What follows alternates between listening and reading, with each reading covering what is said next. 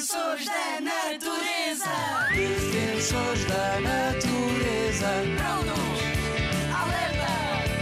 Defensores da natureza. Estamos cá para proteger. Os defensores da natureza.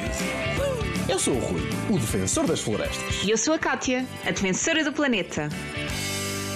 Porquê é que as árvores ficam carecas? Os animais são todos diferentes e as árvores também.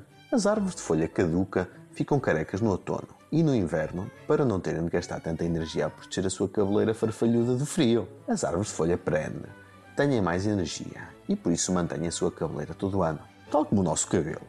Também as folhas destas árvores são todas diferentes. Sabes porquê?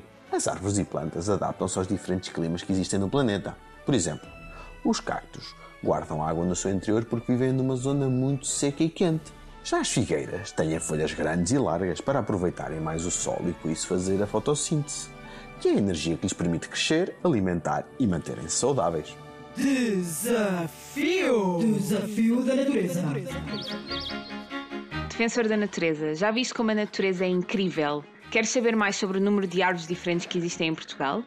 Vai até ao jardim ou ao parque com a tua família, apanhem folhas e tentem perceber a que árvores pertencem. Adorávamos ver as folhas que apanhaste. Partilha connosco as tuas fotos para radiozigzag.rtp.pt Rádio ZigZag, ANP e WWF a construir um futuro em que as pessoas vivam em harmonia com a natureza.